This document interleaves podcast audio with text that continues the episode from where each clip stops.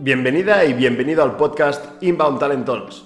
Soy Tony Jimeno y entrevisto a profesionales del mundo de las empresas y en concreto de los recursos humanos que creo que están innovando, haciendo las cosas diferentes y de los que podemos aprender muchísimas cosas. Son charlas súper prácticas donde vemos el paso a paso para transformar nuestra forma de trabajar.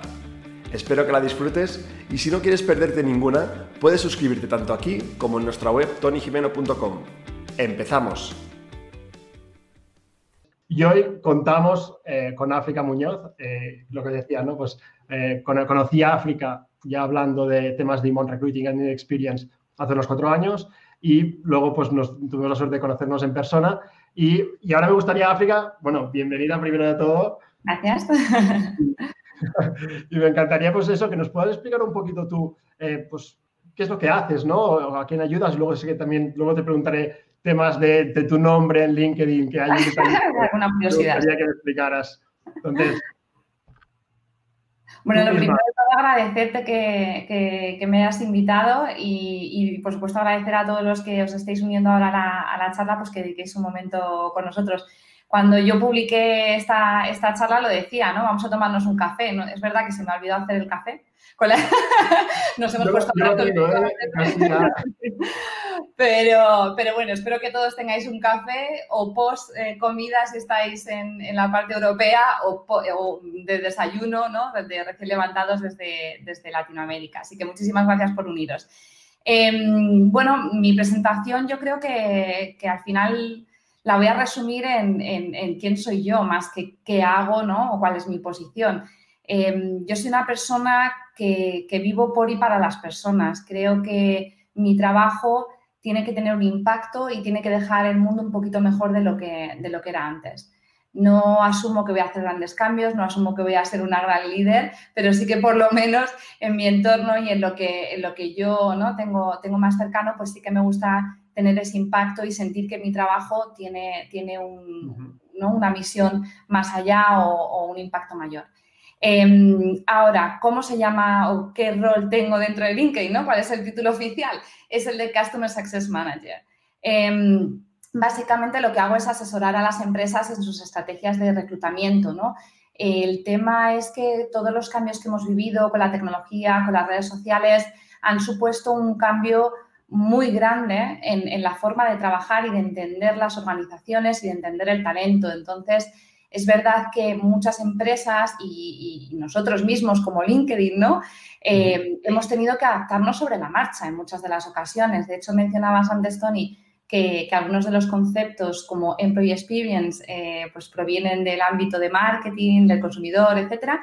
Y es verdad, ¿no? Porque muchas veces al tener que adaptarnos tan rápido hemos tenido que agarrarnos ¿no? a conocimiento que ya existía, desarrollarlo y adaptarlo a nuestro, a nuestro sector. Entonces, bueno, en ese, en, esa, en ese cambio, en esa evolución, LinkedIn dice, oye, pues ¿por qué no ponemos una persona que entienda de todos esos cambios, pero que también entienda de LinkedIn, ¿no? Porque al final, pues la idea es que los clientes, las empresas que trabajan con LinkedIn, eh, vean el valor también de las soluciones que, tenemos, ¿no? Eso es la versión, digamos, más, más oficial, pero como decía, mi idea es realmente el cambiar eh, las cosas y el conseguir que, que haya un mundo mejor eh, porque tengo dos pequeñas, lo hablábamos antes, Tony, eh, tengo dos pequeñas y desde luego quiero y deseo que, cada vez seamos mejores personas, mejores empresas y que mis hijas puedan ser felices también en el trabajo, que, yo creo que es donde dedicamos la mayor parte del tiempo. Pues, pues sí, mira, y eso es un poco el propósito de, hacer, este, de, hacer estas entrevistas. ¿eh? O sea, mi propósito al final también es, es muy similar al tuyo, que es bueno, pues cuando también estaba en Talent Club, pues también viviendo, creando una startup de cero eh, y, no trabajando por sueldo, me di cuenta, oye, hay mucha gente que no, eh, que no, está muy feliz en su trabajo y parte eh, viene pues porque las empresas muy, muchas veces no comunican ¿no? cómo es trabajar en su empresa, entonces la gente no puede elegir empresas que realmente les llenen y por eso el Imon Recruiting va muy alineado con, con eso, ¿no? Decir, oye, vamos a aportar y estas entrevistas van de, vamos a llevar gente aquí que quiera aportar y les podemos aportar y no tengan que hacer ni, grandes investigaciones ni carreras, sino con entrevistas que te den ideas para mejorar un poquito y, yo creo que, pues bueno, hoy tenemos la gran oportunidad de poner la semilla eh, y son semillas que vas poniendo, pero que al final, eh, pues si nacen, eh, súper, súper felices. Y antes de saltar ya al tema de hoy, que es Employee Experience y People Analytics, Yo te quería preguntar y que nos expliques tú, ¿qué es eso que tienes en, tu perfil, que he visto ya en algunas personas, eh, que pone she, her, ella? Eh, si nos quieres contar cuál es esta iniciativa y por qué lo, lo has puesto junto a tu nombre. sí, llama la atención, ¿no? Y espero que después de esta pequeña explicación más gente se, se una. Em, básicamente, bueno, desde hace un tiempo, de un tiempo a esta parte, eh, pues eh, me, he empezado a interesar muchísimo por el tema de diversidad, inclusión. Eh, es verdad que además LinkedIn es un gran foco, no solamente a nivel externo, sino también de manera interna. de hecho, yo formo parte de uno de los Employee Resource Groups, que es de Women at LinkedIn, o sea que tenemos ese ADN ¿no? de diversidad e inclusión. pero sí que es un tema que además me ha empezado a interesar. Muchas de las compañías con las que trabajo empiezan a trabajarlo gracias a, que las cosas están cambiando, menos mal.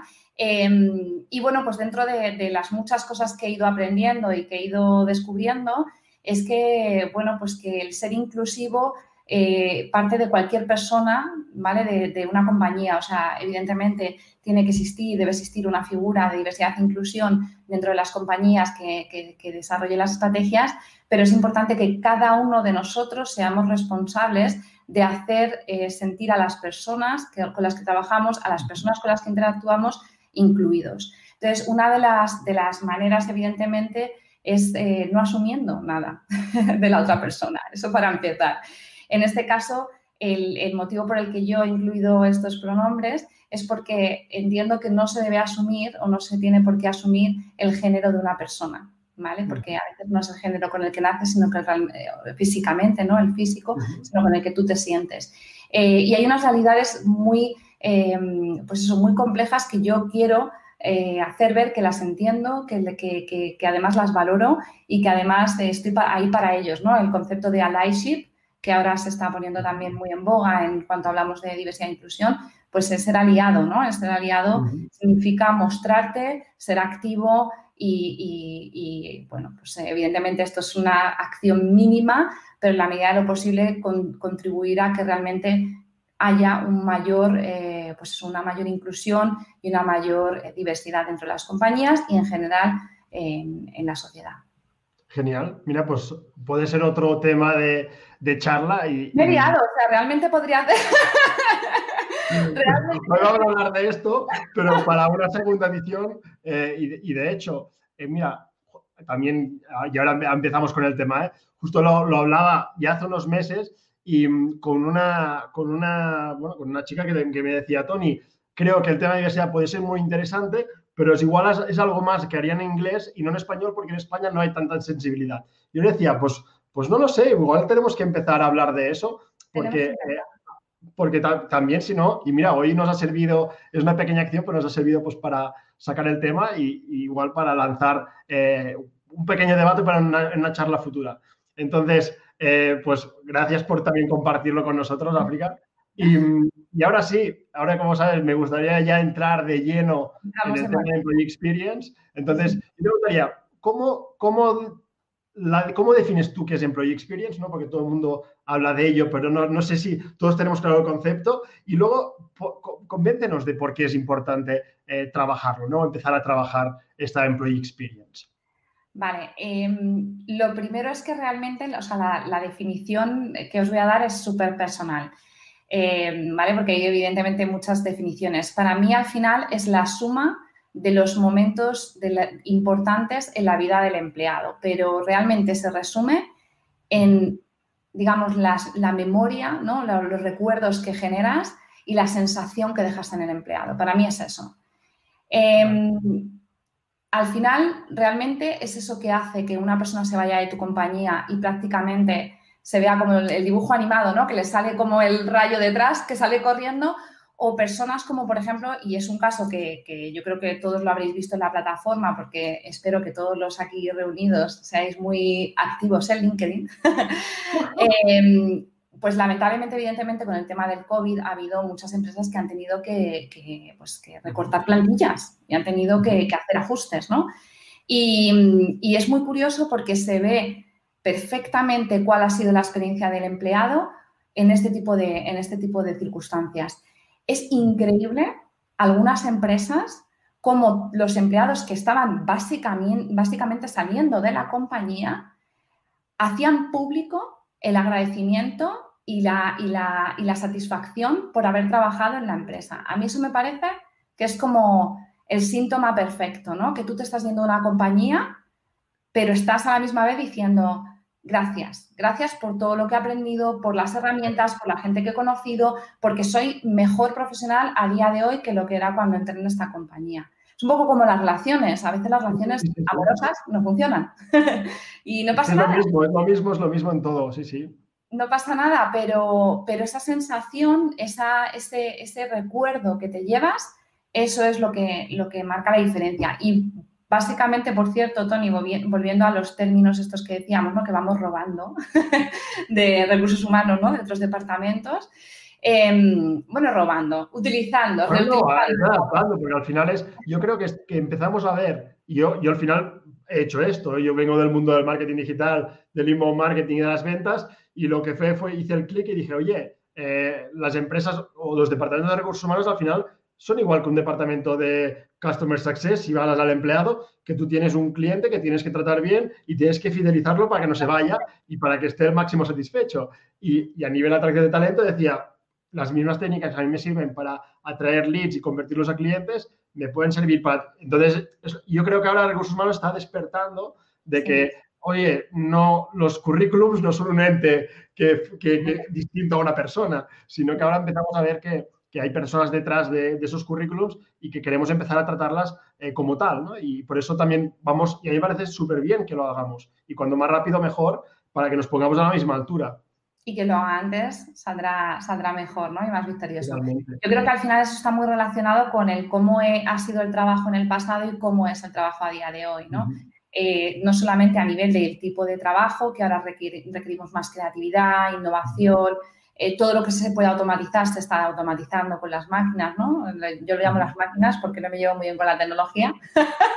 Sobrevivo con ella, gracias a ella en muchos casos, pero a veces tenemos nuestros encontrazos.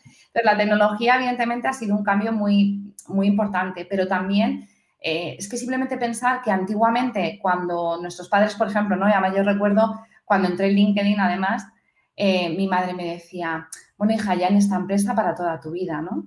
Y de verdad amo LinkedIn, estoy en un directo, por cierto, en LinkedIn. Mi, jefa igual me está viendo, te quiero, pero todos sabemos que la, en la carrera profesional eh, pues es muy probable que yo deje la empresa. No sé cuándo, evidentemente si estoy feliz tardaré más en irme, si no estoy... pero realmente me iré, ¿no?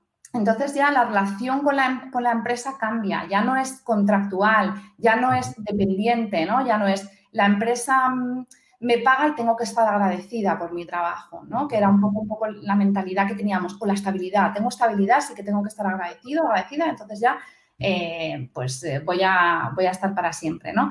Ha cambiado. Entonces, em, es verdad que, esto hace que, pues eso, que, este tipo de terminologías, que este tipo de, metodologías tengamos que, traerlas, porque tenemos que atraer, tenemos que fidelizar al talento, porque ese talento busca más allá que una nómina, que un puesto fijo, ¿no?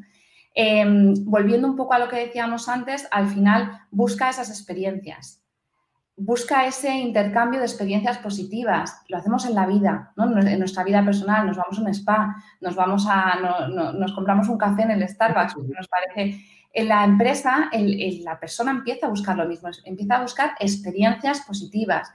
Em, entonces es importante que como empresa seamos conscientes de que tenemos que generar esa, esa buena experiencia. Y el concepto que iba a introducir era el de Moments of Truth, que igual te suena, ¿no? El momento de la verdad.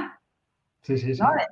es importante que entendamos, porque al final es verdad que, y esto también ha pasado en los últimos años, eh, introdujimos un poco el método, el, concepto felicidad, pero en muchos de los casos nos quedamos ahí, ¿no? Y nos quedamos en comprar un futbolín, eh, poner una pizarra molona, eh, pero realmente son esos los momentos de la verdad del empleado muchas veces no lo son, ¿no? O, ¿no? tiene que ver tan directamente con eso.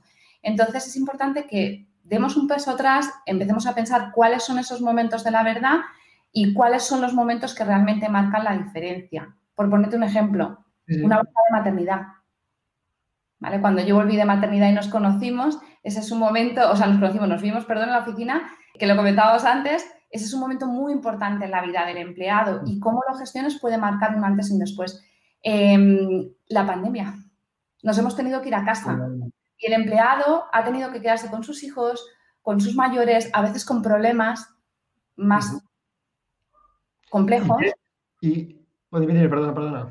No, y al final es eso, ¿no? O sea, tenemos que entender esos momentos, tenemos que mapearlos de alguna manera. Habrá algunos que son más complicados, una pandemia es complicada, pero bueno, sí que puedes reaccionar y decir, saber que esto es un momento importante y entonces empezar a entender qué es lo que se puede hacer, eh, pero tenemos que mapearlo. Porque además hay una cosa que, es importante también entender. Esto lo leía el otro día en un artículo. El 42% de estos moments of truths o momentos de la verdad, eh, como lo queramos llamar, suceden fuera de recursos humanos.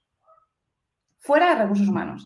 De hecho, algo muy conocido, por imagino que todos los que estáis aquí, es que uno de los motivos principales por que las personas dejan una compañía es por su jefe o por su jefa. Exacto. Y eso no tiene, en principio, en principio, eh, que evidentemente ahora con este nuevo Employee Experience sí tenemos que tomar un poco más de, control de este tipo de momentos, ¿no? Pero en principio no tenía nada que ver con recursos humanos. Bueno, igual es la falta de, involucración en el día a día de recursos humanos, que, yo a veces también lo que critico un poco cuando, o, no critico, sino le digo, oye, la área de mejora está en que vete a hablar con la gente. O sea, no, no puedes estar eh, en una sala o en una planta decidiendo sobre la gente sin estar con ella. Entonces, es claro, el que alguien tenga un mal jefe y se llegue a ir, a ir porque tiene un mal jefe, es básicamente porque nadie se ha ido a interesar por, eh, con, esa persona, decir, oye, vamos a tener una, una conversación con, con, darle la seguridad de, cuéntame cómo estás. Eh, ya sé que el jefe también lo debe hacer, pero la persona de recursos humanos es, es, el aliado del empleado, no es el aliado del jefe y tiene que buscar porque al final el objetivo no es, es, oye, que todo el mundo esté feliz. Entonces, es imposible que sepamos, es como si yo quiero hacer feliz a mi pareja y nunca le pregunto qué le hace feliz o cómo está. Si yo pienso, lo que decías tú, yo asumo... A ver si lo estás a mi pareja. sí, sí. Pero es eso, ¿no? Y a veces estamos eh, un poco... Des...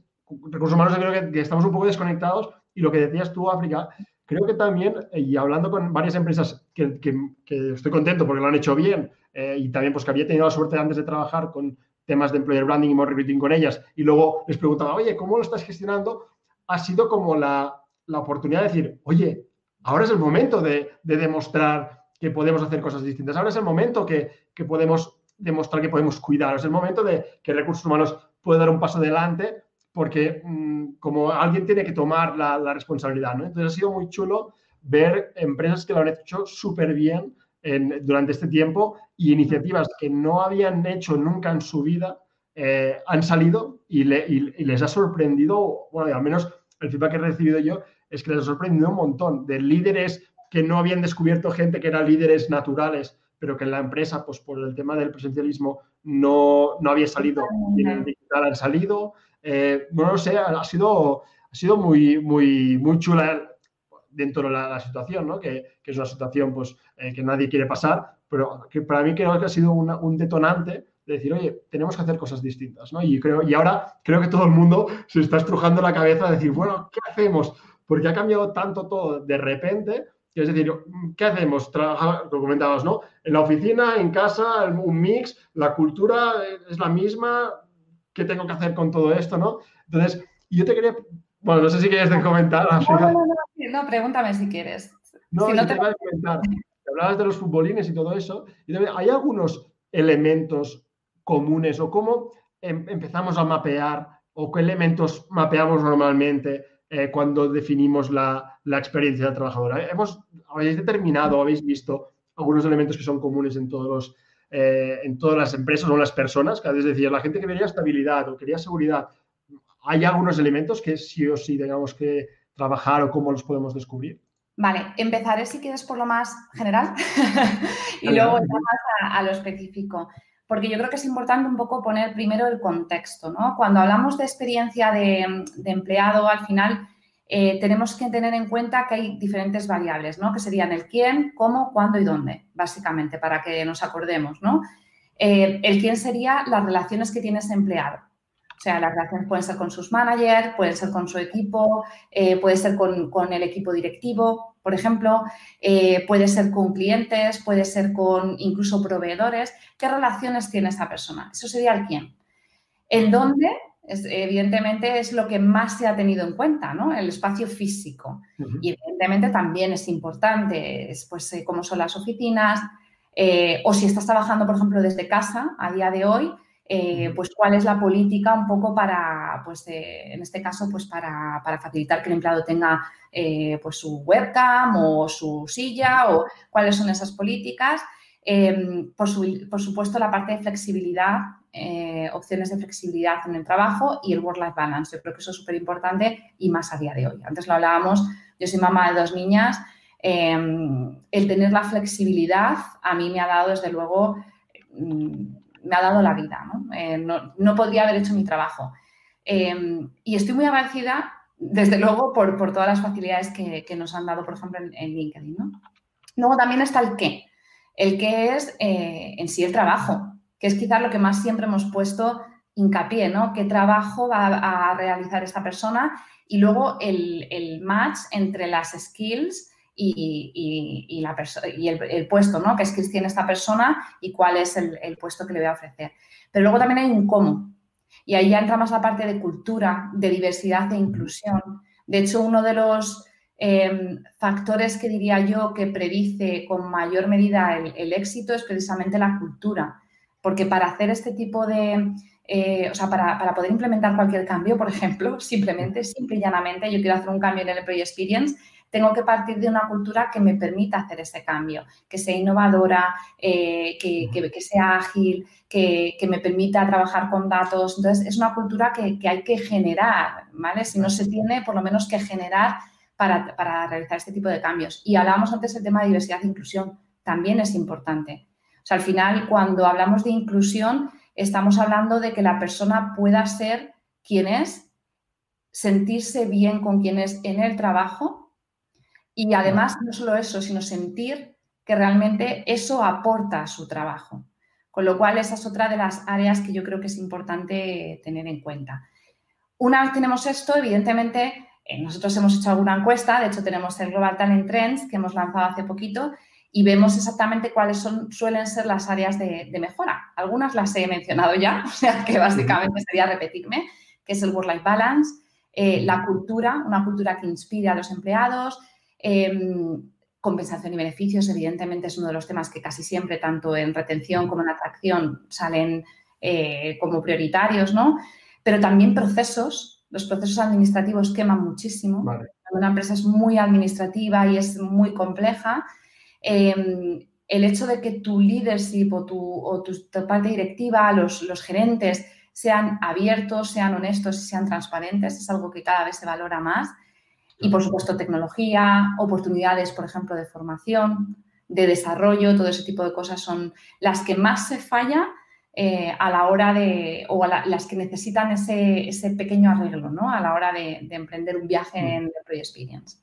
Claro, lo que me decías de cultura, que yo creo que es, claro, y, mira, y aprovecho para preguntar a todos los que nos estáis escuchando ahora en directo, es decir, uno, ¿tenemos claro cuál es nuestra cultura de empresa? O sea, la sabemos, por un lado. Y dos, es, oye, si no tengo una cultura de innovación o de transparencia, eh, no sé, cuál, si la gente también nos puede compartir sus mejores prácticas, ¿no? ¿Cómo conseguimos que, oye, venga, que tenemos que hacer este cambio, eh, cómo empujamos este, este cambio, ¿no? Porque al final es, oye, tenemos que cuidar la employee experience, pero igual aquí te dicen, no, aquí somos así y así somos, ¿no? Y, y trabajamos de esta manera. Y tú, ya, pero ah, ¿hay alguna forma que hayas visto de, empujar este cambio eh, dentro de nuestra empresa? O sea, porque evidentemente el tema flexibilidad, ha venido la pandemia y te han dicho, tú, teletrabajo sí o sí, y aquí no, no lo puedes decidir, ¿no? Pues, pues mira, se ha forzado.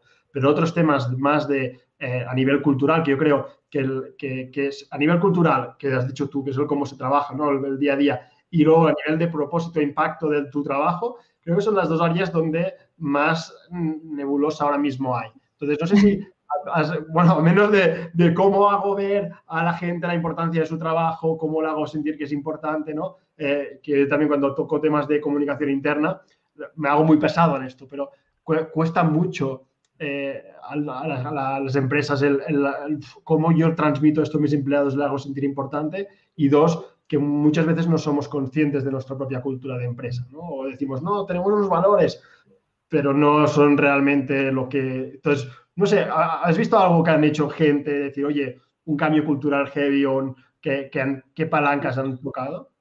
Sí, y yo te diría que el mayor enemigo de este tipo de, contextos es el miedo.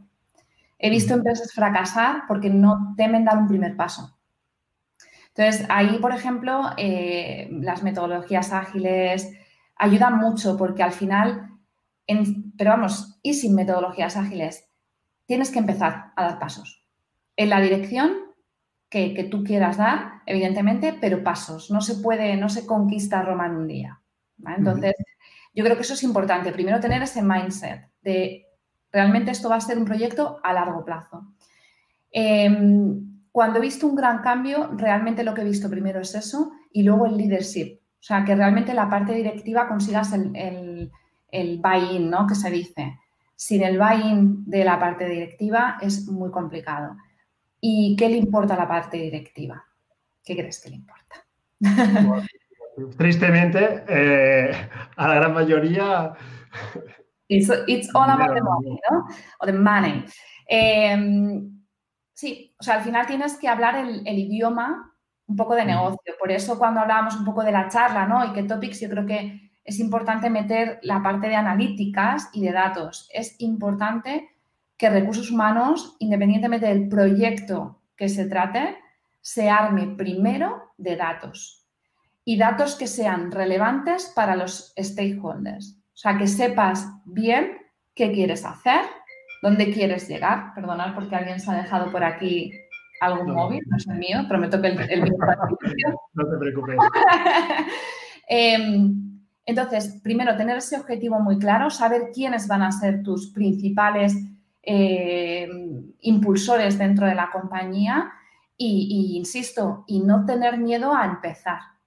A empezar. Es mejor moverse y equivocarse que no moverse. Y lo he visto, porque yo llevo ya LinkedIn ocho años y he visto transformaciones muy interesantes y he visto cómo ha evolucionado. Y los principios no tienen por qué ser bonitos, te puedes equivocar mucho. Pero si estás dando pasos, estás avanzando.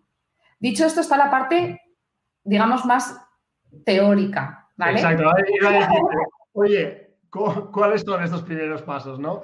O, si no, cuéntanos la experiencia que, habéis hecho en LinkedIn. O sea, de lo que nos puedas contar, decir, oye, vale, yo lo tengo claro, no si estuviera escuchando esta charla diría, lo tengo claro, te voy a convencer, pero ¿cuál es el primer paso? Me has hablado antes de mapear, pero ¿qué es? Vale, tengo estas preguntas, pero ¿cuáles son estos primeros pasos que yo desde recursos humanos, que creo que es la gente que nos escucha, cuáles son esos primeros pasos o qué habéis hecho en LinkedIn para un poco ver cuáles fueron estos eh, inicios de, empezar a trabajar la, Employee Experience o de intentarlo, ¿no? que igual nos, hemos equivocado, pero si nos puedes compartir un poquito la parte más práctica.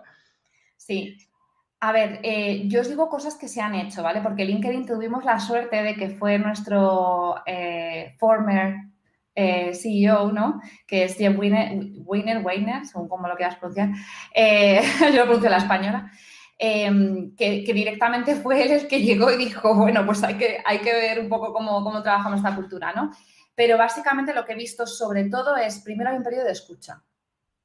Entonces, eh, en esa escucha, pues utilizar mucho focus groups, hacer encuestas a empleados, hablar con los gerentes, eh, un recurso súper interesante que muchas veces no se utiliza tanto son los, em, los grupos de empleados, ¿vale? Que esto se refiere a lo que decíamos antes de diversidad e inclusión, ¿no? Esos grupos de empleados, por ejemplo, yo pertenezco al de Women at LinkedIn eh, y de vez en cuando nos preguntan y nos preguntan sobre temas concretos, oye, ¿cómo lo veis eh, como líderes de este, de este grupo? ¿Qué, qué, creéis? ¿Cómo lo estáis viendo? ¿Cuál es el feedback de, de los empleados? ¿Qué nos podéis contar? Entonces, es una fuente muy interesante, muy interesante de conocimiento, porque al final también eh, este, este, tipo de profesionales está motivado precisamente, ¿no? Por eso son líderes de estos grupos, porque quieren hacer un cambio, quieren Como embajadores dentro de la misma, de la propia empresa, ¿no? Que te permiten aún tener más conocimiento de lo que está pasando en el día a día y no dejarlo todo el trabajo de recursos, sino, oye, apóyate en tus propios empleados, que sean ellos los que recaben información y luego, motivados como están, te la pasen, ¿no? Eso es. Hay que entender que este, cuando hablamos de Project Experience, antes decíamos el cuarenta y tanto por ciento, ¿no? Realmente eh, esto lo que nos dice es que efectivamente esto es un, síntoma claro de que tenemos que, involucrar a muchas más personas que no, solamente sean recursos humanos, no solamente para lograr su, compromiso con el proyecto, sino también para tener la información. Entonces, eh, tanto a quien preguntas como el equipo que conformes para este tipo de estrategias tiene que ser siempre multifuncional. Eso es súper importante. Uno de los valores ágiles, por cierto, ¿no? Entonces, sobre todo eso, armarte de, datos cualitativos, cuantitativos, escuchar, escuchar, escuchar, escuchar. Eso es súper importante. Y luego lo que decía antes, y tener muy claro, ¿vale? Ese es otro de los fallos que yo he visto que, a veces se comete, el decir, bueno, vamos a hacer esto en Employee Experience porque me han dicho que es importante. y es como, sí, sí, es importante, ¿no? Pero tiene que realmente responder a una necesidad concreta. Tienes que saber, em, pues, cuál es el objetivo final, por ejemplo, qué cultura quieres generar, qué sensación quieres que tenga el empleado, cuáles son esos momentos de la verdad que quieres transformar. A la hora, por ejemplo, de venderlo a, la parte de leadership, responder a, o sea, por ejemplo, responder a estas preguntas te puede ayudar luego a, montar un caso. ¿no? He visto, por ejemplo, y este es un caso súper claro, este es de libro, eh, he visto, por ejemplo, que el Customer Experience, eh, pues somos de, de, los peores ¿no? del mercado. ¿no? Y cuando te pones a ver, empieza todo en el, en el, en el employee experience, ¿no? Porque al final es el, empleado el que está dando el servicio. Tiene que dar. Sí, sí. Entonces, em, en ese sentido, por ejemplo, ese es un ejemplo muy, muy claro de cómo puedes ir con datos a tu leadership, a tu management y decir, oye, tenemos este problema y yo tengo una solución y sé cómo podemos trabajarlo. Y luego, sobre todo, eh, importante lo que tú mencionabas, el feedback tiene que ser continuo. O sea, yo ya he hecho las entrevistas y ya tengo mi objetivo, hago mi estrategia y ya no hago nada más, ¿no? Esto no, esto es otro fallo del libro, ¿no? No, hay que preguntar constantemente. Y antes hablábamos de la pandemia y, te comentaba un ejemplo de LinkedIn, de cómo LinkedIn lo han hecho. Nos han preguntado muchísimas veces ya si queremos o no queremos volver a la oficina, si nos sentiríamos o no cómodos, si además eh, eh, cuál sería la modalidad que elegiríamos, si un 40, si un 30. O sea, nos han hecho ya varias encuestas, no te sé decir ni el número, en el que nos han preguntado específicamente cuáles son nuestros deseos de volver. Porque lo hablábamos también, ¿no? Cuando hablamos un poco del topic que íbamos a trabajar. Porque yo, por ejemplo, como madre, yo quiero quedarme en casa. ¿Por qué? Pues porque estoy más segura aquí, eh, pienso que, bueno, pues que, bueno, etcétera. No voy a tampoco entrar en detalles. sí, sí, pero tú tienes tus motivos. Etcétera. Sin embargo, yo tengo compañeros que están deseando volver a la oficina.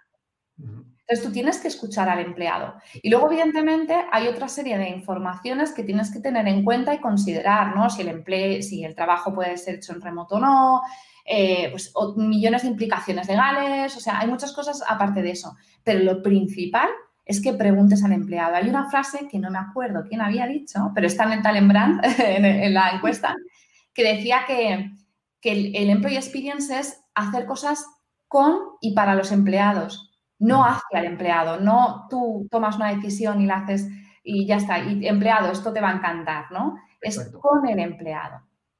Y esto es el punto más de, los más importantes, porque yo también cuando creo programas de embajadores con las empresas en los proyectos que estoy, yo les digo, oye, pero es que no pintéis que los embajadores o los referidores es algo que os ayuda a recursos humanos, sino es algo que nos ayuda a todos como empresa, ¿no? Y que les tenéis que hacer ver el beneficio para ellos. Y muchas veces es, es, como unidireccional, ¿no? Las cosas que les pedimos es rollo, nosotros hacemos cosas para ellos como si nosotros no fuéramos de la empresa o, a veces es rollo, o ellos tienen que hacer cosas para nosotros, pero oye, nos tenemos que integrar más y hacer que las cosas, y, muchas veces también les digo, oye, y ahora que estáis tan saturados de trabajo, las ideas de employer branding, no las tenéis que pensar todas vosotros. Preguntad a la gente de vuestra empresa si la gente no es tonta, la gente tiene redes sociales, la gente tiene un montón de ideas. Lo que pasa es que no se lo preguntas nunca.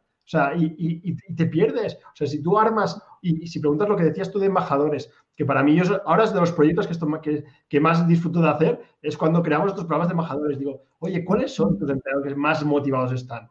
y, te dan un feedback increíble. Cuando vas a lanzar una iniciativa te dicen, ah, pues podríamos hacer eso. Si la gente quiere, y, aunque no sea su trabajo, la gente quiere eh, participar y eso les fideliza un montón también, porque la gente dice, soy importante en esta empresa, no solo haciendo mi trabajo, sino para que la empresa y, todos estemos mejor. Y hay gente que no le motiva a cero, pues ya ni se presentará. Pero hay gente que sí que le, le, flipa ayudar a otra gente, le flipa ayudar a la gente de su propia empresa y, yo creo que es el recurso menos utilizado. Y el, uno, el preguntar, no, pues somos pesados. Ostras, eh, de verdad, yo, por ejemplo, que, los proyectos se empiezan con el candidate persona, eh, gente, eh, bueno, los que han hecho, por ejemplo, el máster conmigo ahora dicen, tío, he flipado las conversaciones. Y, no solo yo, la gente a la que he entrevistado está mm. súper... Está, sí, sí, sí. Me vino de una empresa y decía, Tony, he flipado porque no solo la persona de recursos humanos está súper feliz con toda la información, sino la gente a la que hemos preguntado, oye, eh, estás súper feliz y ha dicho, cuando quieras tú pregúntame, porque se sienten súper importantes. Entonces ya puede ser una encuesta, oye, que se crear un Google Forms, un Typeform súper sencillo para tener esa información. No, porque está nada complicado. Exacto. No, y, o luego, oye, eh, reuniones de 15 minutos que ahora con, el, con, con Internet es que puedes ir empalmando tres preguntas, tienes información de primera mano. Eh, Totalmente. Y, oye, es que trata de hablar con las, personas de tu equipo que lo vas a disfrutar. Yo, yo que estoy de fuera lo disfruto. Entonces, yo creo que decías tú, eh, el preguntar, eh, parece que nos dé miedo, de verdad, parece que nos dé mucho miedo preguntar a nuestros propios empleados qué piensan, ¿no? Y, y yo creo que parte de la Employee Experience, y es mi, y es mi idea, tiene que venir diseñada como decías tú, por los propios empleados, que, no tienes que pensar tú todas las soluciones, la mejor pregúntaselo. Igual que con el, si hablamos de candidate experience, muchas veces le digo, pregúntale al candidato qué quiere saber, ¿no? ¿Qué, qué, quiere saber de un proceso? ¿Qué es lo que le preocupa? Porque si no, digo, tú te pones a pensar qué es lo que quiere un candidato. Pero no tienes idea realmente.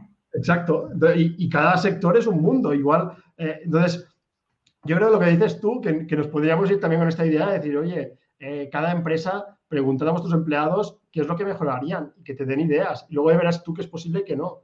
Y, hay muchas herramientas también para hacerlo. O sea, también eso, por ejemplo, iba a decir, eh, nosotros lo hacemos a través de nuestra propia plataforma que es Glint. y Glint. Glint, no la conocía esta.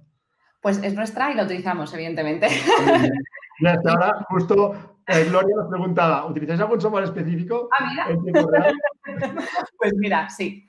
Este. Lo que pasa es que aquí en este caso es de la casa, pero bueno, que hay muchísimos eh, software que, pueden funcionar también. Uy, creo que han llegado mis hijas. Sin problema. Las cosas del directo. Fíjate que le había contado a Tony, digo, normalmente eh, bueno, de hecho he echado, básicamente se puede decir, no estamos poquitos, no entiendo la llamada, esto no es público, he hecho a mis hijas a la calle, no, no, no, no pero le he, dicho, le he dicho yo a mi pareja que se llevara a las peques porque la cosa de trabajar desde casa es esto, ¿no? Que realmente conviven una serie de ecosistemas.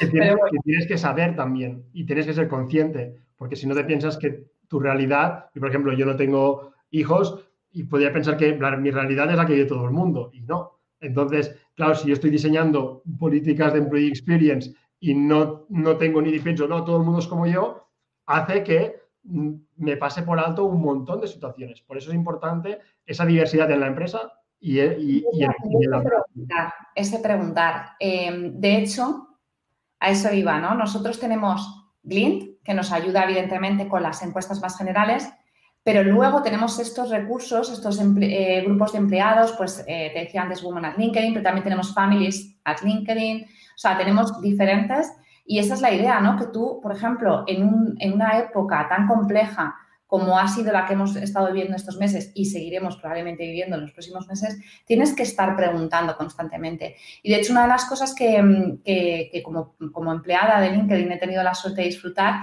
eh, es que nos han dado tiempo que tú te podías coger perfectamente para cuidar a tus, a tus seres queridos. Porque en este momento eso era una necesidad prioritaria. Y yo he hecho uso de ese tipo de, beneficios y ese beneficio no existía previo al COVID. Eso cambió la circunstancia. de la nueva situación. Eso es. Entonces, es esa parte de escuchar constantemente y de actuar constantemente, porque el entorno es cambiante. Lo decíamos antes, yo me acuerdo que, de hecho, una de las charlas que, fui con Noemi Vico, que no sé si estará viéndome hoy, Noemi Vico, em, sobre metodologías ágiles aplicadas a los humanos y hablamos ya del entorno volátil, no sé qué, ¿no? El buca, ¿no? Que se dice. Bueno, pues este no es entorno buca, es lo siguiente. Buca on fire. Claro, entonces realmente es la única manera, es la única manera. Porque estamos cambiando tanto las necesidades, estamos cambiando constantemente la situación y es la única manera realmente de poder adaptarnos. Y evidentemente, y esa es la segunda cosa que quería comentar, eh, otro de los fallos que a veces se tiene es preguntar y no hacer nada. Y ese es un fallo también bastante, bastante complicado, ¿no? El decir, uff, ¿y ahora qué hago con todos estos datos, ¿no? O ahora que, ahora mm, esto que me han pedido, cuando hagamos este tipo de, de, acciones tenemos que tener claro que es commitment a tope, o sea, tenemos que ir hasta el final, porque si el empleado te ha dicho que necesita días libres, porque tiene que cuidar de sus hijas o porque tiene que, se lo tienes, o sea, tienes que ofrecerle algo. Tienes que, o por lo menos una respuesta. ¿Por qué no? ¿Por qué sí? Tienes que comunicarte. Yo creo que antes hablamos de las parejas, la comunicación, si es que lo has dicho muy bien. la ¿eh? comunicación tiene que existir y yo no puedo asumir cosas. Tengo que preguntar, me dirán y luego ya es, una, es un trabajo conjunto, ¿no?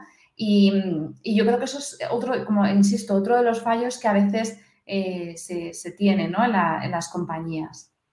Sí, y ahora, que hablábamos de, esos datos, si quieres ya saltamos al segundo tópico. Saltamos al, siguiente dato.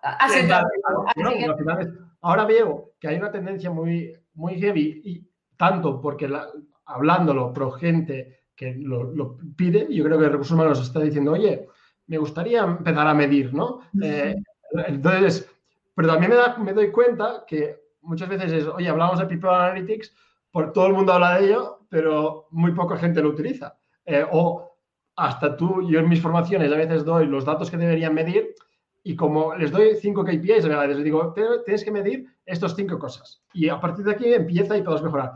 No, quiero más datos. el rollo, ya, pero ¿lo, mides esto? No, pero quiero saber qué más puedo medir. Entonces, ya, pero igual nos tendríamos que poner, ¿no? Y luego, evidentemente, hay un, hay un tema que yo creo que es el tema herramientas, eh, que aún ostras, muy floja esta parte. También porque nunca antes, yo que vengo de una empresa de software, muy pocas empresas medían nada. Entonces, eh, tampoco te ponías a desarrollar una gran solución para medir un montón de cosas porque las empresas tampoco lo utilizaban muchísimo. Entonces, ¿cuál es un poco tú lo que, lo que ves de este tema, después por Analytics? ¿no? De por qué hay poca gente que lo utiliza, es el tema software y luego, si quieres, ya saltamos a qué cosas podemos medir.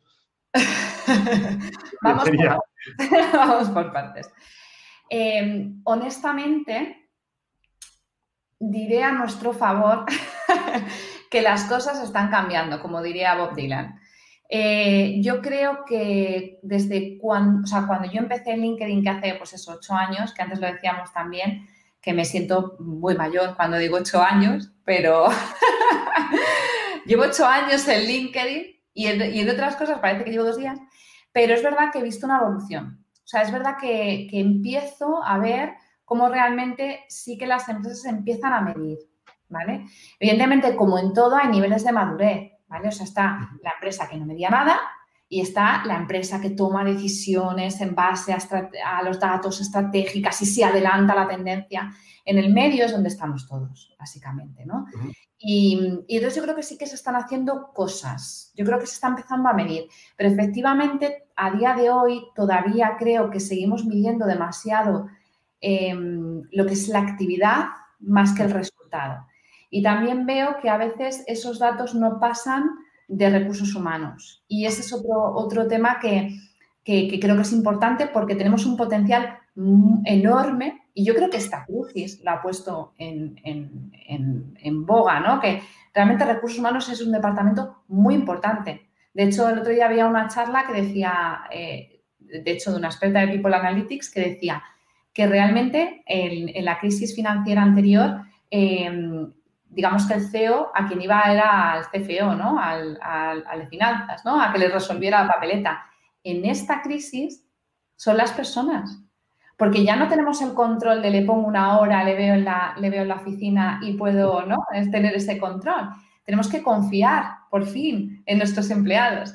Y claro, para confiar que hacen un, buen trabajo, tenemos que, estar seguros de que, de que están engaged ¿no? de que, con la empresa. Entonces, de repente, recursos humanos toma un poquito más de, valor. Usemos ese momento y aprovechémoslo para empezar a tener otro tipo de conversaciones. Entonces, yo creo que ese es el siguiente paso que debemos dar. Empezar no solamente a analizar la actividad, sino realmente a tomar decisiones estratégicas en base a datos, que parece que suena muy rimbombante, pero al final no es más que decir, por ejemplo, eh, sé que vamos a abrir una oficina en Luxemburgo. ¿Tiene sentido? ¿Hay talento? ¿No hay talento? ¿Cuánto me va a costar atraer? Eh, a nivel, por ejemplo, ahora que estamos trabajando en, remoto, ¿no? Eh, soy capaz de contratar en remoto. ¿Cuántas de estas vacantes que van a surgir van a poder ser llevadas en remoto? ¿Cuántas, em, cuántos de, por ejemplo, de las skills que vamos a necesitar precisamente ahora con esta crisis, qué skills vamos a necesitar? ¿Qué skills tenemos de la casa, dentro de la casa? ¿Quién podría reinventarse? Y vamos a, a experiencia de empleado, por cierto, ¿no? ¿Qué mm. empleado está haciendo cursos de diversidad e inclusión y entonces puedo promocionar a un departamento que voy a crear de diversidad e inclusión? Entonces, em, yo creo que es eso, que estamos empezando a hablar de números, pero tenemos que elevar la conversación y no solo hablar de actividad, sino realmente que los datos nos ayuden en nuestras estrategias y en, nuestras tomas de, en nuestra toma de decisión. Y hablando de skills, ¿crees que la gente responsable de medir o, la gente de, o los profesionales de recursos humanos mm, tienen el skill para hacer este análisis y poder entender muy bien cómo medir todo eso. Eh, o, igual sí eh, o igual no. te lo pregunto porque digo, no lo sé. A veces me da la sensación, puedo tener sensaciones encontradas de no, de, no saber de, ¿somos capaces de estar midiendo todo esto? Eh, se, nos, se, nos, enseña en algún momento? ¿Es algo que deberíamos invertir ahora mismo tiempo en formarnos en este tipo de cosas? Yo creo que hay, hay dos cuestiones a considerar. Igual que hablábamos de que es importante que los departamentos de recursos humanos entiendan qué skills van a necesitar y eh, qué, tienen dentro de la casa, por decirlo de alguna manera, es importante que como recursos humanos también hagamos lo mismo y veamos dentro de la casa quién tiene esas skills analíticas. Eh, nosotros tenemos una herramienta que se llama Talent Insights, por cierto, que precisamente da insights de, eh, pues del mercado de talento, ¿vale? Y una de las cosas que yo veo que efectivamente se, se, cae en el error es eso, ¿no? Es decir, le doy esta, esta herramienta tan estupenda a alguien que no tiene las skills. Pero tener las skills no quiere decir que ya hayas hecho People Analytics y lo sepas todo de People Analytics. Pero hay gente en tu equipo que va a tener esa inquietud, que va a tener esa, esa, ese interés. Entonces, en, el, momento de madurez que tienen las empresas a, día de hoy, que todavía no hay tanta gente con esa experiencia, porque también podrías contratar, ¿eh?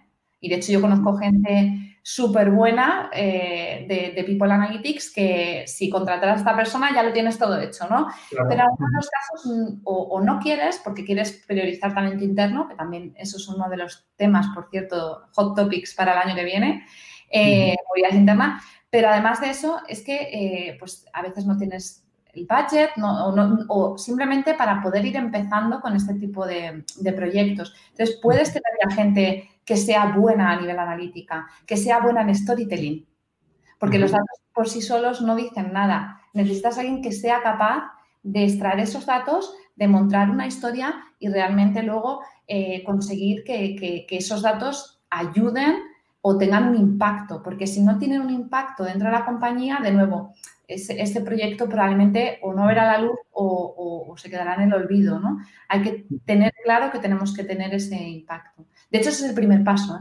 ¿eh? que recomendamos. que también es decir, vamos a medir un poco, vamos a preguntar y, luego lo tenemos que hacer algo, ¿no? Luego es, vamos a medir, pues luego tenemos que hacer algo con lo que con las conclusiones que saquemos, ¿no? Porque si no es, voy al Talent Insights de LinkedIn, mira qué chulo, me ha salido no sé qué. Muy bien, venga, hagámoslo siempre. Entonces, como, a ver, eh, no. Y luego lo que decías de la gente, y por ejemplo, el otro día estaba hablando con, con Gianluca de Globo, que de hecho me presentó a, a, la persona que se el tema de Analytics.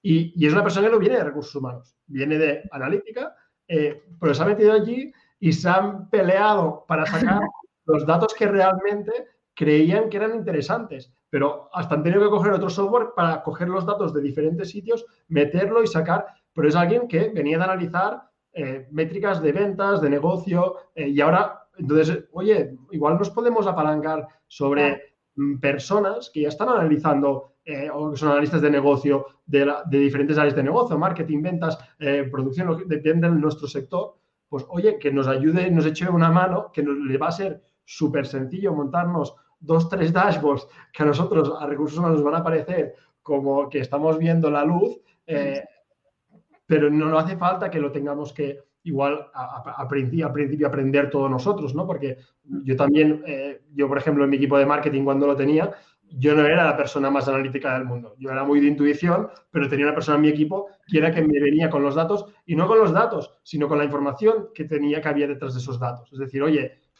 he analizado estos datos y me sale que hay esta oportunidad, hay esta área de mejora, hay, vale, pues actuamos, actuamos sobre esto, ¿no? Porque si no, a mí me enseñan los datos, digo, muy bien, me puede parecer, ah, mira, este email han abierto más gente, este, pero... Interesante. Exactamente, ¿no? Se queda como muy interesante, pero yo sigo con mi vida. Eh, no. Entonces, es como, también igual necesitamos a alguien que nos dé la, acción o la, oportunidad que hay de, mejora o, de, potenciar algo que, está funcionando.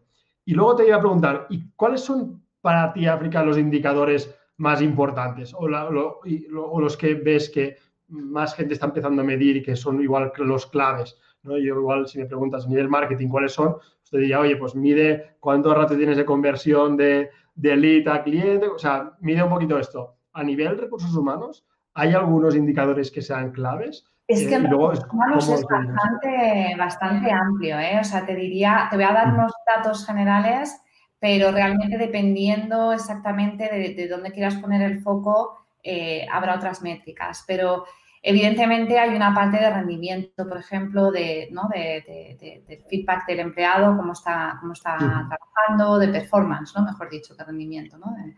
Em, hay una parte también, por ejemplo, de rotación que puedes tener en la compañía, workforce planning, ¿no? Estrategias un poco de, em, de, planteamiento de tus plantillas, ¿no? De, planeación. Es que ahora mismo traducirlo workforce planning, pero vamos. Em, también, evidentemente, nos va a ayudar eh, los datos a decidir, por ejemplo, employer branding. Tú lo sabes, o sea, en employer branding, engagement, followers, eh, candidatos que se escriben sin estar en una oferta y ya, y ya si nos ponemos más en profundidad. a nivel de atracción de talento. conversión.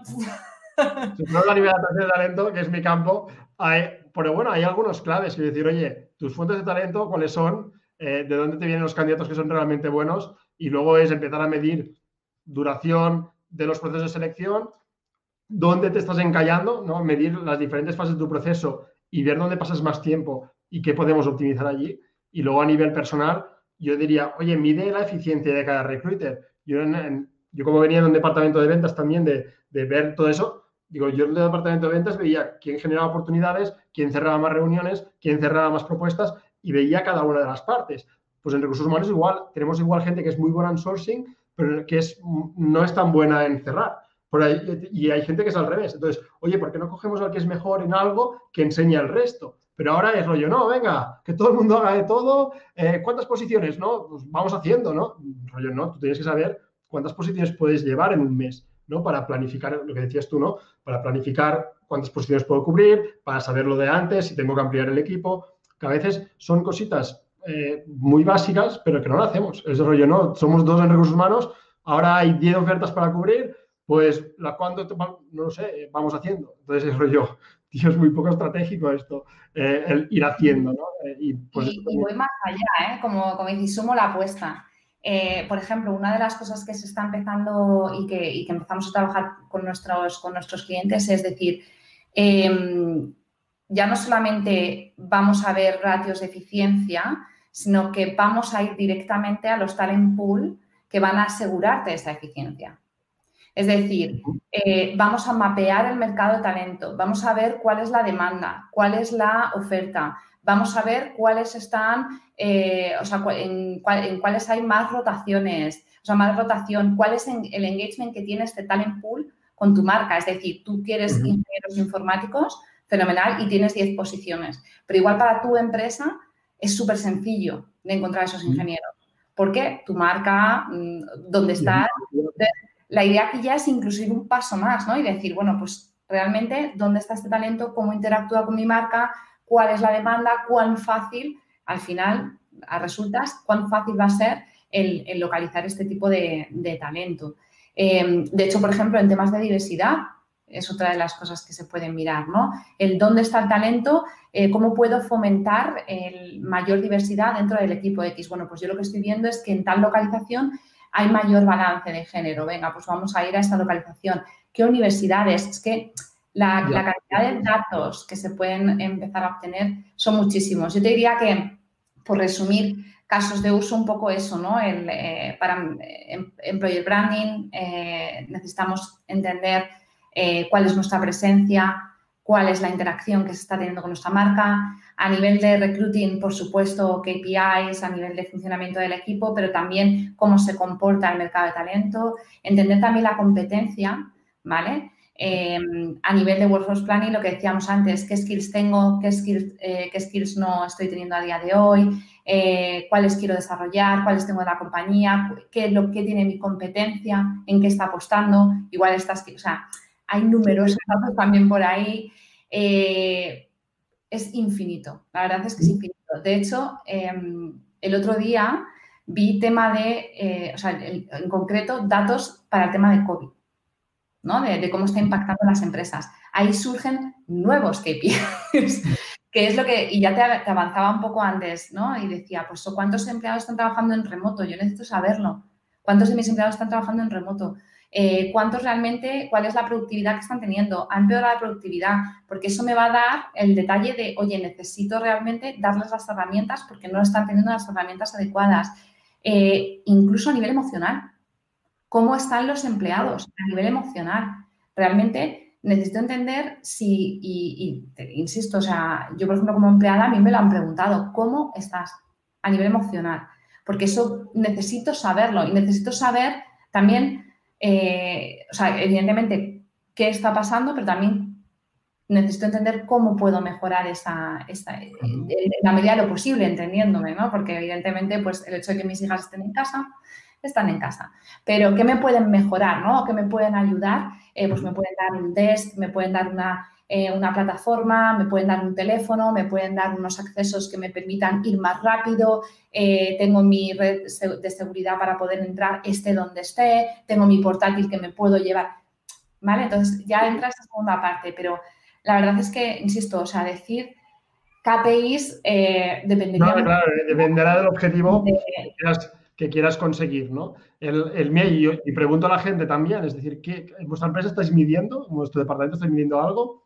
¿Qué medís? También me, encantaría saberlo, ya que tenemos bastante gente conectada, pues que nos puedan decir si medís algo, qué medís, qué, qué, qué indicadores estáis siguiendo.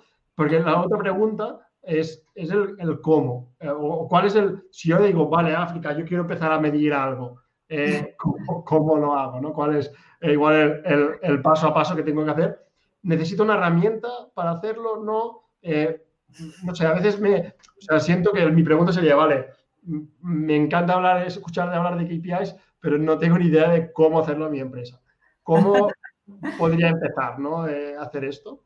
No sé si tú tienes alguna experiencia, algún cliente tuyo que ha empezado, eh, por, por, dónde ha empezado, eh, si por recruiting, por más temas de cuando hablabas de performance, ¿cómo medimos este performance? ¿no? Y son indicadores que nos da el, el director del departamento, son cosas que nosotros podemos medir más, no lo sé, es un poquito cómo ¿Cómo ves tú, si, si lo has visto en alguien, de cómo lo ha hecho, ¿no? ¿Cómo, cómo empezar con todo esto?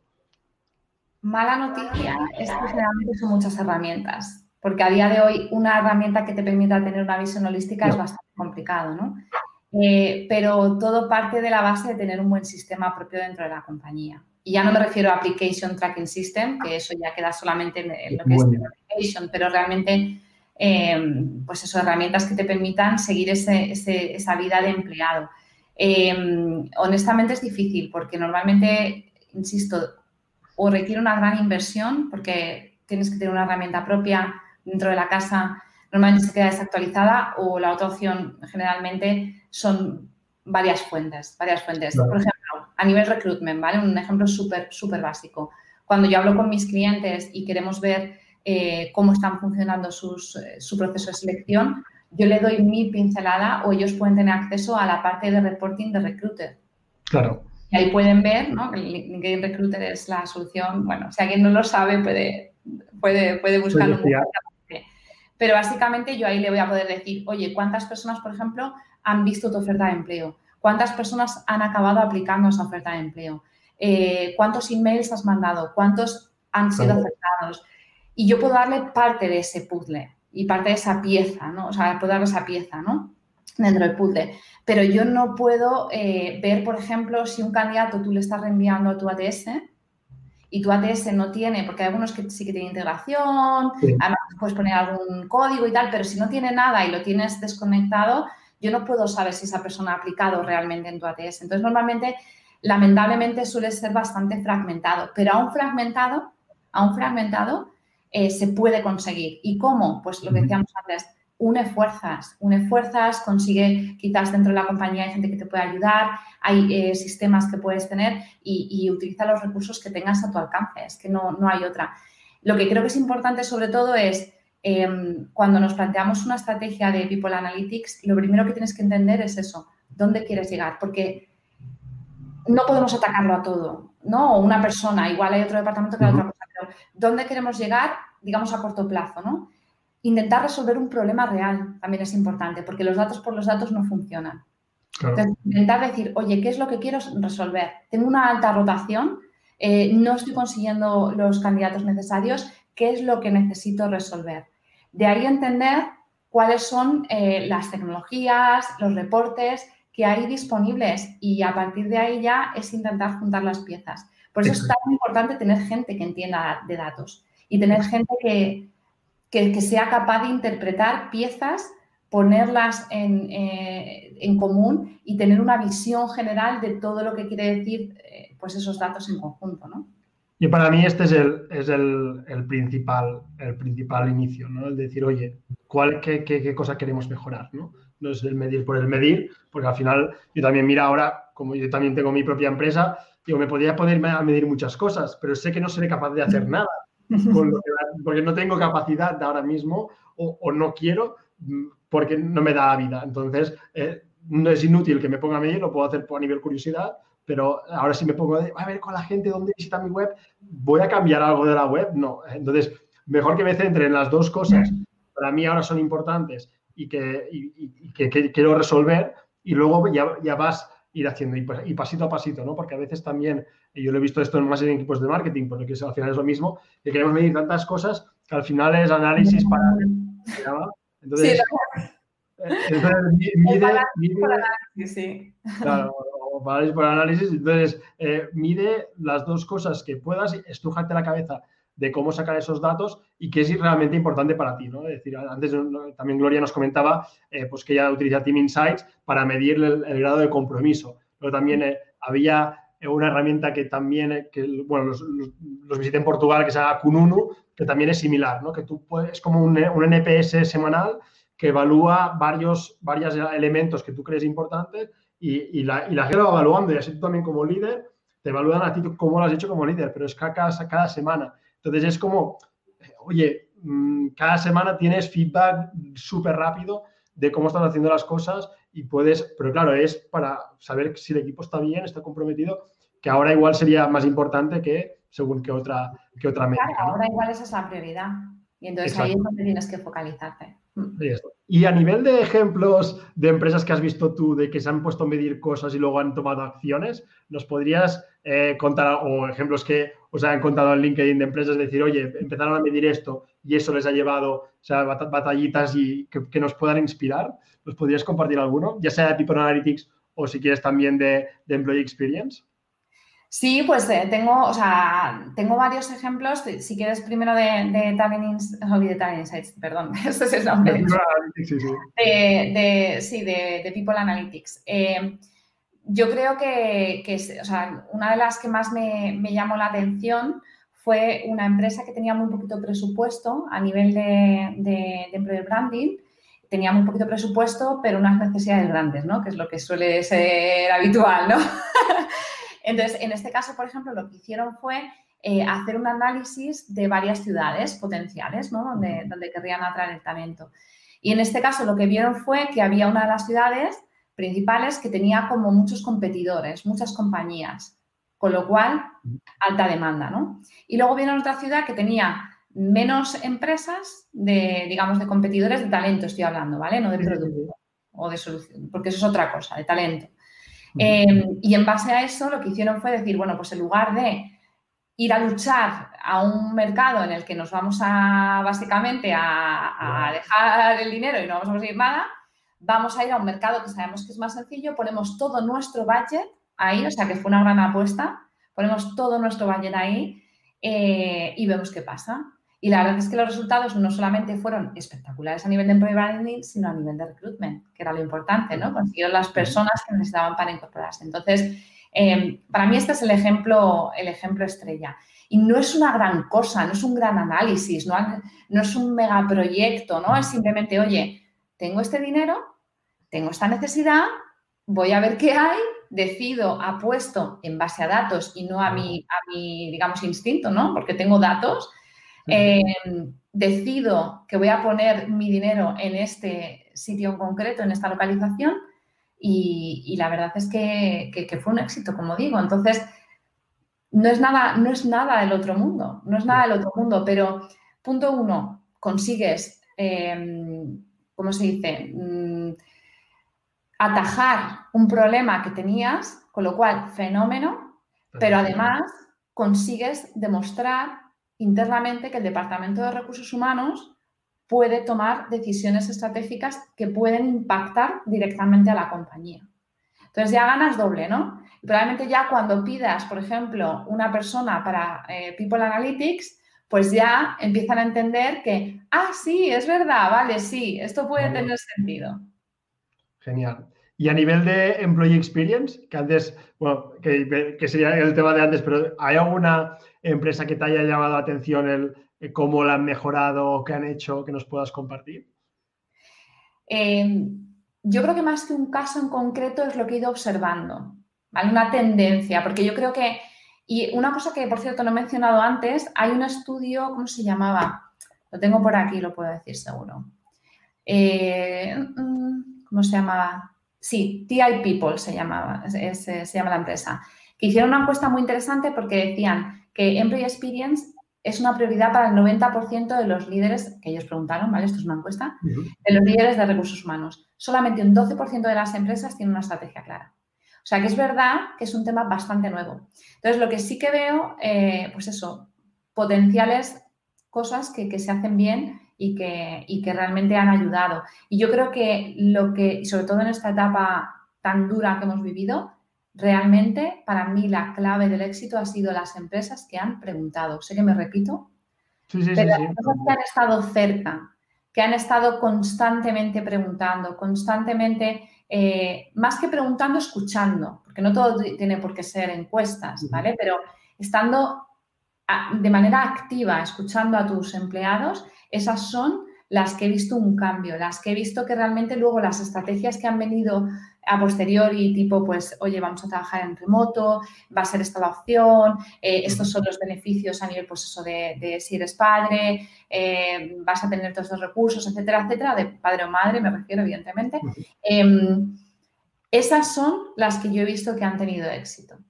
Ahora, insisto, es un área bastante nuevo y decir que alguien es mejor, eh, no, best in class, es complicado. Yo creo que todos estamos aprendiendo y todos estamos ¿no? sobre la marcha entendiendo que esto es importante y que debemos, y que debemos trabajar. Y el primer paso es la escucha, es que es clave. El punto que decíamos antes de, oye, escucha la voz a la gente para que te pueda comentar y, a partir de ahí actúa, ¿no? Que es como, el sentido como que es como un amigo con una pareja, ¿no? Es decir, oye, si alguien te está pidiendo algo porque no está bien, eh, pues algo tenemos que hacer, ¿no? pero pregúntaselo, lo que no puedes hacer es obviarlo, no ves malas caras y no, no dices nada o no lo preguntas. Pues bueno, eh, yo creo que, que, esto a nivel humano lo hacemos todos, pues a nivel empresa, como recursos humanos empleados, eh, pues igual lo tenemos que forzar un poquito ahora, pero es la, es la manera, porque luego también a nivel más de propósito, ¿no? Que hablábamos al principio, ¿no? De, oye, quiero apuntar mi granito de arena. Oye, el trabajo de recursos humanos creo que es muy bonito. Eh, yo siempre lo digo, es súper bonito. Estás haciendo que la gente se sienta a gusto en, la empresa en la que trabajas, estás haciendo cosas para que la gente esté mejor y no nos olvidemos del propósito que tiene el departamento. Entonces, oye, empezar a hacer cosas que realmente te ayudan a vivir todo esto. Y, y venimos de hacer un departamento muy de tareas de operativo, de bueno, números, no sé qué, no sé cuántos, que es por el cual se creó hace muchísimos años. Pero ostras, es que el mundo ha cambiado muchísimo. Entonces, eh, yo creo, y, la gente ha cambiado muchísimo. O sea, lo que la gente quiere de un trabajo ya no es lo mismo que antes, ¿no? Y pues, pues oye, yo creo que desde los humanos nos tenemos que poner en esa mentalidad de voy a aportar valor, mi propósito es ese y cada día al entrar en la empresa, casi recursos humanos debería poner la frase de cuál es nuestro propósito, nuestro propósito es hacer que la gente esté feliz trabajando aquí. Entonces, ¿cómo lo conseguimos? Pues venga, y casi construir desde ese framework mental eh, y no de, desde abajo de cuáles son las tareas que tenemos que hacer y venga, vamos a apagar fuegos, ¿no? que es muchas veces lo que, lo que pensamos. Y África, para terminar, y a mí, como experta en atracción de talento, y que como tema que a me encanta, ¿qué, ¿qué, ves a nivel de 2021 que va a ser como clave eh, para, pues, para atraer talento? O sea, ¿qué, ¿qué, estás viendo? ¿Qué tendencias o qué cosas crees tú que van a ser el, el, el, lo nuevo? O, lo básico, lo que va a funcionar Lo nuevo, lo nuevo. Eh, es bastante complicado decirlo, la verdad, porque mm, es verdad que, pues eso, los tiempos van a cambiar y, eso es seguro. Pero, dicho esto, hay una tendencia que ya estamos empezando a ver, que es bastante importante en la mayor parte de las empresas, y es la parte de movilidad interna. Esto va a ser clave. Va a ser clave porque, primero, nos está costando más atraer talento de fuera, que la gente tiene más miedo, más reticencia a cambiar de empresa a día de hoy. Insisto, veremos a ver eh, cómo va evolucionando, sí, sí. Pero eh, primero por eso eh, y segundo porque además vemos lo que decíamos antes, el employee experience, es que realmente cuando tú das las posibilidades de manera interna a que la gente tenga estas carreras profesionales, vas a conseguir muchísimo más engagement, mucha más fidelización, mucha menos rotación. Entonces, tanto por el lado positivo que puede tener eso, como también por las circunstancias, es un tema que, vamos a ver que tiene mucha, mucha, mm, mucho más impacto de lo que tenía en el pasado, ¿vale? O va a tener, se va a hablar mucho más de ello. People Analytics, por supuesto, y Employee Experience es algo que, también. Y personalmente yo espero y creo y, de verdad que cruzo los dedos porque diversidad e inclusión también sea otro de los tópicos mm, importantes.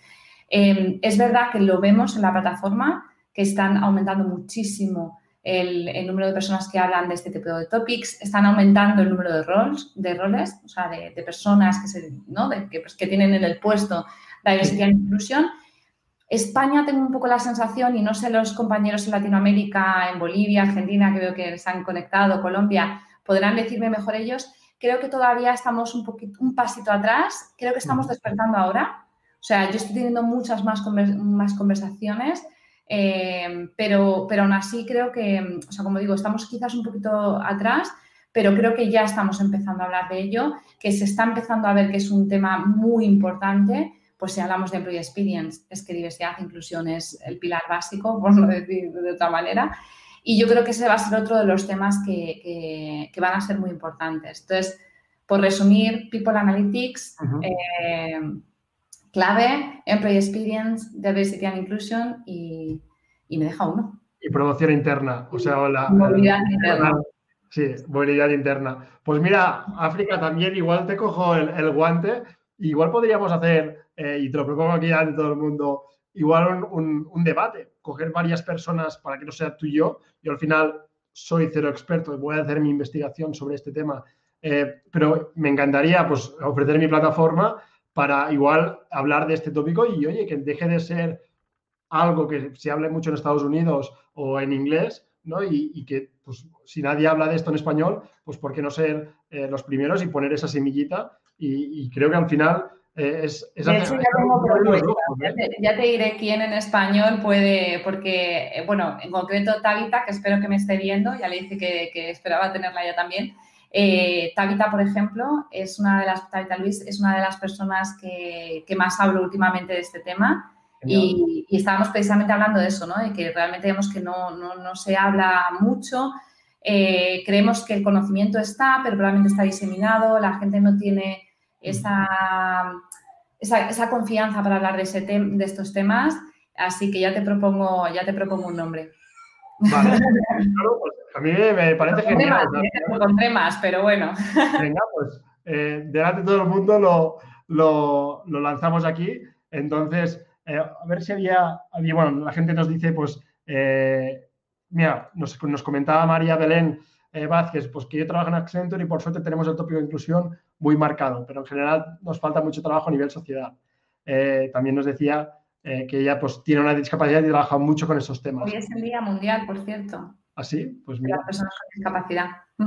Pues genial y, también genial, María Belén, pues que nos compartas tú también el, testimonio, pues saber que también pues Accenture está trabajando en esto. Y yo te digo, pues también terminar con esta reflexión. Y, África, mm, mil gracias, o sea, me lo he pasado súper bien, también tenía ganas, ya sabes, de tener una conversación contigo con calma, de podernos explayar. Eh, de hecho, pues eh, te pediré que también compartas esa guía de LinkedIn de Global Trends. Porque sí, compartiré algunos, algunos links. Me ha parecido súper bien hecha, súper interesante cómo lo habéis estructurado. Entonces, eh, creo que es una buena lectura pues, para complementar con esta charla, para que veáis pues, cómo diferentes empresas, cómo, cómo se trabajan los números y que podáis convencer a quien tengáis que convencer. Y, nada, no sé, ¿dónde te pueden seguir África si la gente quiere saber más de... Principalmente LinkedIn. Soy una mujer de LinkedIn, así que sí, sí, si me quieren seguir en LinkedIn, ahí es donde pongo básicamente todo mi contenido. Genial. Bueno, y también daros las gracias a todos vosotros, que sé que aún todos estáis por aquí conectados, y también deciros pues que nos vemos eh, la semana que viene. Si queréis ver las otras charlas, las tenéis todas pues en mi canal de YouTube o en mi página web en formación.tonigimeno.com. Y nada, esperamos haberos inspirado, haberos inspirado a tomar acción, a empezar a medir algo, a empezar a, preguntar y hablar eh, con vuestros empleados, que creo que es el mensaje que África también nos, nos deja de, oye, hablad con vuestros empleados, para también saber cómo están y saber cómo los, los podéis cuidar. Entonces, África, una vez más, muchísimas gracias eh, y gracias, a todos. gracias que muy bien. Hola, soy Tony otra vez. Y antes de que te vayas, un par de cosillas. Uno, si quieres seguir aprendiendo de atracción de talento, employer branding, inbound recruiting o de recursos humanos en general, en formación.tonyjimeno.com Tienes más de 50 recursos gratuitos, como entrevistas como esta, webinars, guías, plantillas y mucho más. Recuerda, puedes acceder a todos esos materiales de forma gratuita en formación.tonyjimeno.com. Y segundo, si quieres formarte o formar a tu equipo sobre estos temas, me puedes escribir sin problemas para hablar de tus objetivos y tus retos en mi página web, porque hago formaciones in company y también consultoría para poderte ayudar a implementar las estrategias que necesites, conseguir tus objetivos y sobre todo resultados en poco tiempo. Para mí será un placer colaborar contigo. Y por último, si quieres seguir aprendiendo y no te quieres perder nada, puedes suscribirte a nuestra newsletter en tonyjimeno.com barra blog, repito, tonyjimeno.com barra blog, para recibir una vez por semana un email con artículos, posts y todos los nuevos recursos que lancemos. Si te suscribes, espero que la disfrutes y estamos en contacto y nos seguimos en LinkedIn. Que tengas un día genial y un feliz reclutamiento.